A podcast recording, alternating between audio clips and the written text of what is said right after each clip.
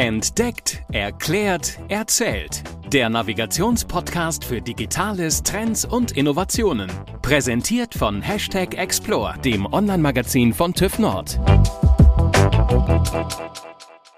Herzlich willkommen, liebe Hörerinnen und Hörer. Es ist wieder Zeit für eine neue Folge von Entdeckt, Erklärt, Erzählt. Nebenbei gesagt, es ist auch die letzte Folge vor unserer kleinen Weihnachtspause. Dazu hört ihr nachher mehr.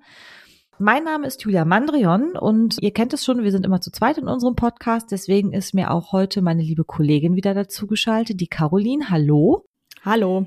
Wir haben heute wieder eine ganz spezielle Folge für euch, nämlich unser kleines Porträt eines Arbeitsalltags. Und wir haben heute Lisa Stepper zu Gast. Lisa ist eine Kollegin von uns und sie ist Strahlenschützerin und kümmert sich beruflich um kerntechnische Anlagen im In- und Ausland und kümmert sich dort speziell um den Arbeitsschutz.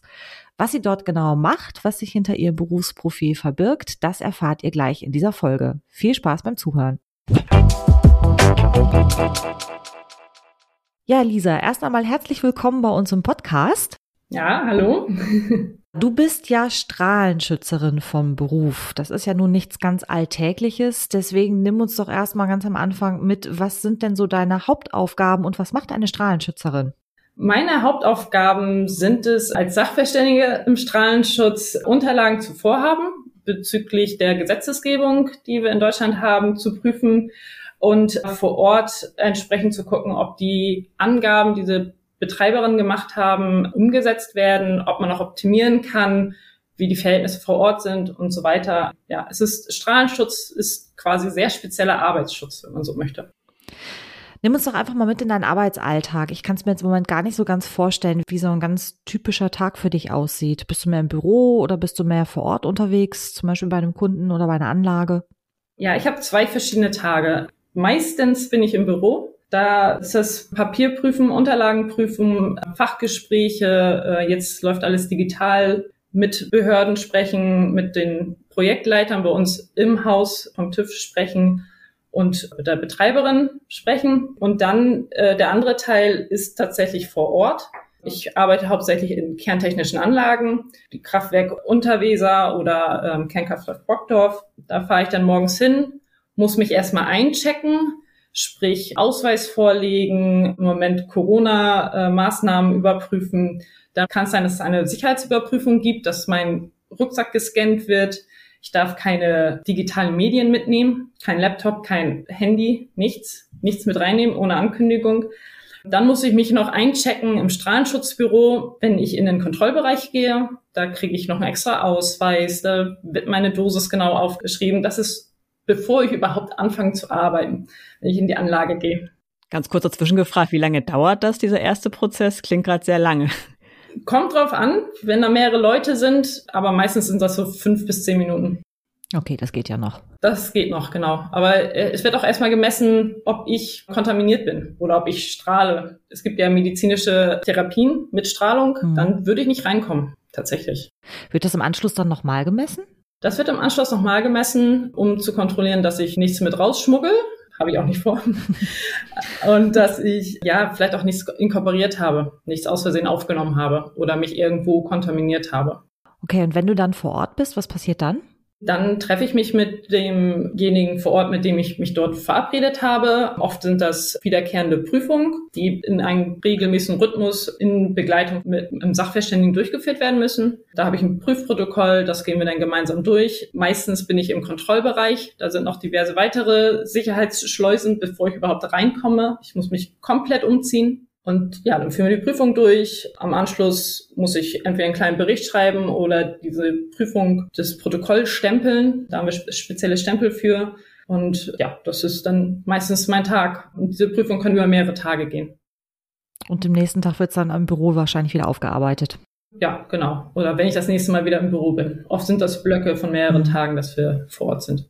Dein Beruf, den du hast, das ist jetzt ja keiner, wo man als Kind schon sagt, Mensch, ich habe den Berufswunsch, ja, als Sachverständige für Strahlenschutz zu arbeiten. Wie genau bist du denn zu deinem Beruf gekommen? Man muss dazu sagen, ich hätte niemals gedacht, dass ich in der Kerntechnik arbeite. Auch nicht während meines Studiums. ja, ich habe Physik studiert, weil ich nicht wusste, was ich sonst machen sollte. Habe mich dann am Ende des Studiums sehr für medizinische Physik interessiert. Bin nach der Uni dann auch erstmal äh, in die Medizintechnik gewechselt, habe dort im Service gearbeitet, hatte viel mit Strahlung zu tun, dadurch auch mit Strahlenschutz und wollte mich nach ein paar Jahren verändern und habe die Stelle beim TÜV gefunden und dachte, ach, das ist, klingt interessant und so bin ich da quasi ja aus Versehen reingerutscht. Und was fasziniert dich jetzt im Nachhinein so ganz besonders an deinem Beruf?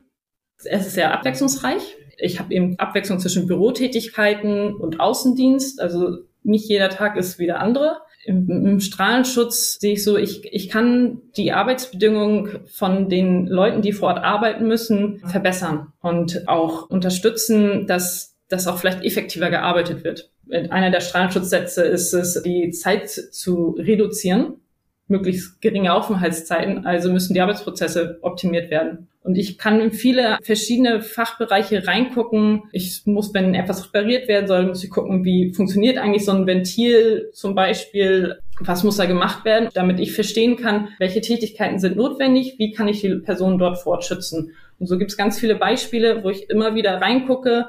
Ich muss es nicht im Detail verstehen, aber ich muss wissen, was dort passiert, um es bewerten zu können. Und das macht es sehr, sehr interessant. Und auch eine sehr verantwortungsvolle Aufgabe, die du hast. Ja, genau. Ich sage immer, ich bin der Spielverderber. Wenn mir etwas nicht gefällt, wenn etwas nicht notwendig ist, eine Tätigkeit, dann sage ich, nö, finde ich nicht so richtig. Bitte nochmal das Konzept überarbeiten und einen neuen Vorschlag machen. Aber ich glaube, Spielverderber sind wir beim TÜV ja öfter, ne? Das ist ja, glaube ich, so ein Klischee, was uns begleitet.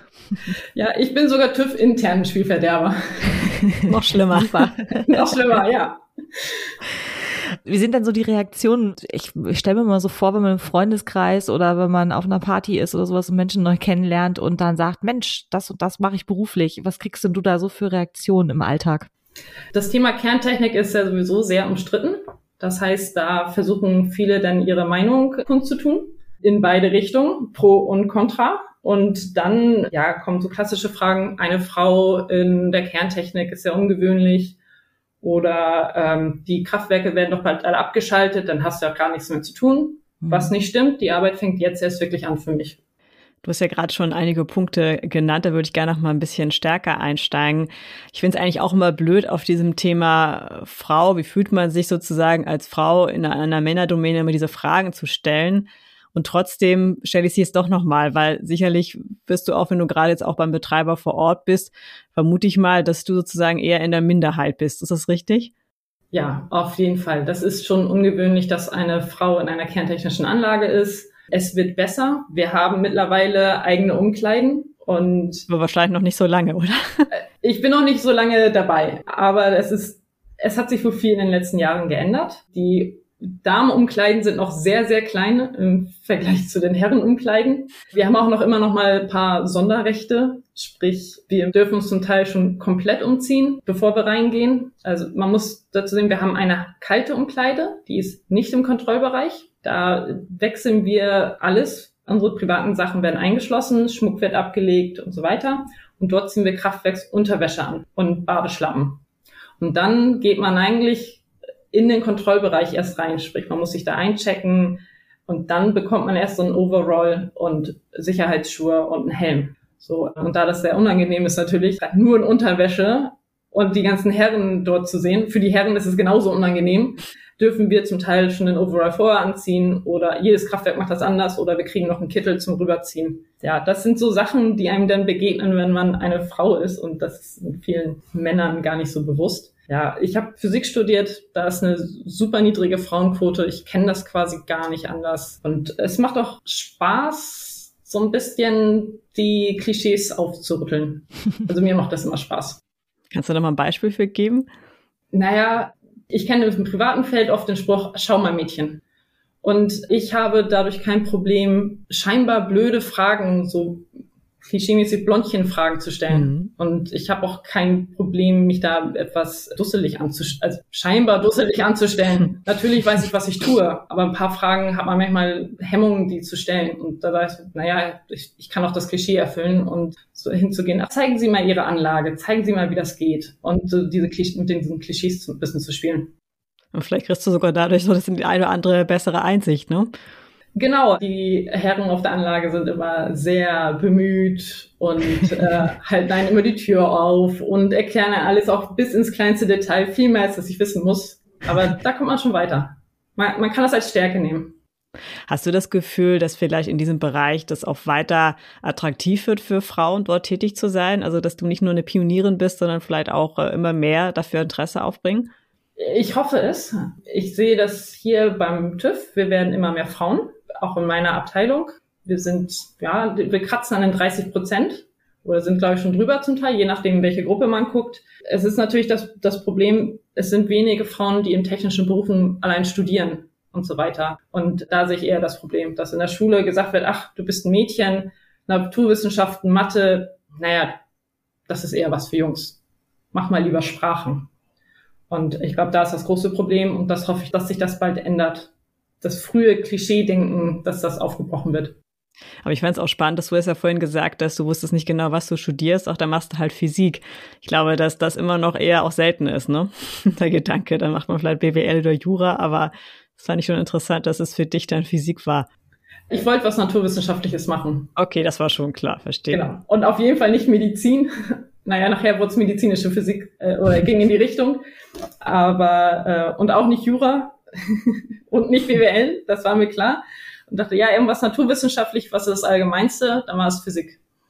Du hast uns ja so einen kleinen Einblick gegeben, wie sein Arbeitsablauf aussieht und hast ja auch erwähnt, dass äh, wenn jetzt immer mehr Kernkraftwerke auch abgeschaltet werden, einige sind es ja schon, dass trotzdem die Arbeit nicht aufhört. Im Gegenteil, du bist ja unter anderem auch in Brockdorf unterwegs, eins der Kernkraftwerke, was jetzt zum 31. Dezember 2021 abgeschaltet wird der Laie denkt vielleicht wirklich, naja, dann ist das Ding halt abgeschaltet, dann gibt's da ja nichts mehr zu tun, aber es ist ja genau das andere. Es dauert ja ein bisschen, bis eine grüne Wiese da wieder entsteht. Manche sprechen auch wirklich von einer ganzen Generation. Kannst du uns da noch mal ein bisschen mitnehmen? Was werden sich deine Aufgaben ändern? Teilweise nach dem 31. Dezember oder wird erstmal vieles beim Alten bleiben? Meine Aufgaben werden mehr. Ein paar Standardsachen bleiben. Generelle Rundgänge, Strahlung messen, Dosis messen. Aber der Abbau ist kein Standard mehr. Jedes Jahr gibt es eine Revision, da werden die ganzen Wartungen gemacht, zwischendurch werden noch so Kleinigkeiten gemacht, aber das ist alles Standard. Und der Abbau, der Rückbau, Nachbetrieb, Abbau, es ist kein Standard mehr. Es werden jetzt schon Erfahrungen gesammelt in Kraftwerken, die schon länger im Rückbau sind, aber alles muss neu beantragt werden, alles muss neu begutachtet werden. Man muss viel diskutieren auf allen Seiten. Wir müssen auch TÜV intern uns überlegen, macht das so Sinn? Oder kann man es vielleicht anders machen? Wie machen das andere Anlagen? Und so geht es den Betreibern eben auch und den Behörden auch. Gerade im Strahlenschutz und auch in der Entsorgung werden wir viel, viel mehr Arbeit haben. Also ist im Grunde dein Beruf der Sachverständigen für Strahlenschutz ein krisensicherer Job, wenn man so will. Auf jeden Fall für die nächsten 20, 30 Jahre, ja. Und Strahlung gibt's überall. Also auch in der Medizin haben wir viel Strahlung, in der Technik allgemein auch Desinfektion von diversen Sachen wird mit Strahlung gemacht. Von daher, mein Job ist sicher. Liebe Lisa, vielen Dank für das Gespräch mit dir und dass du uns einen Einblick in deinen Arbeitsalltag gegeben hast. Wir haben immer eine Frage noch am Ende. Und zwar, wenn jetzt nochmal Fragen kommen, jemand äh, vielleicht auch Interesse hat, durchaus eben auch so einen Berufsweg einzuschlagen. Wie wärst du erreichbar? Bist du zum Beispiel auf LinkedIn oder auf anderen Social Media Kanälen aktiv? Ich bin auf LinkedIn vertreten und da müsste man mich, wenn man über einen TÜV sucht oder unter meinem Namen, müsste man mich eigentlich finden. Gerne Fragen stellen. Wunderbar. Dann regen wir gerne zum Austausch an. Wir stellen dann die Kontaktdaten von dir auch nochmal in unsere Shownotes. Danke für das Gespräch. Ja, vielen Dank. Dankeschön. Tschüss. Vielen Dank für euer Interesse an dieser Folge. Das war ja wieder der kleine Podcast im Podcast. In unregelmäßigem Abstand berichten wir euch von etwas ungewöhnlichen Arbeitsprofilen und ja, gucken einfach mal ein bisschen genauer rein, was sich hinter dem einen oder anderen so verbirgt. Wie Julia schon eingangs gesagt hat, verabschieden wir uns hiermit in eine kleine Weihnachtspause und sind dann im Januar 2022 wieder für euch da. Wir bedanken uns für euer Interesse in diesem Jahr und die Zeit, ohne neue Folge könnt ihr natürlich auch nutzen, indem ihr einfach nochmal reinschaut, was wir in den letzten zwei Jahren alles so produziert haben. Vielleicht habt ihr auch Zeit zwischendurch, einfach auch nochmal eine Bewertung zu vergeben, gerne auch einen kleinen Text schreiben oder einfach auch nochmal fünf Sterne bewerten. Da freuen wir uns riesig. Ist zwar immer so ein bisschen Werbung, die man da machen muss, aber leider funktioniert es nicht anders. Und so haben wir die Möglichkeit, unseren Podcast einfach noch bekannter zu machen. Vielen Dank dafür. Euch alles Gute fürs neue Jahr. Wir hören uns im Januar. Bis dahin. Tschüss. Frohe Weihnachtstage auch von mir. Tschüss. Das war Entdeckt, Erklärt, Erzählt. Der Navigationspodcast für Digitales, Trends und Innovationen. Präsentiert von Hashtag Explore, dem Online-Magazin von TÜV Nord. explore-magazin.de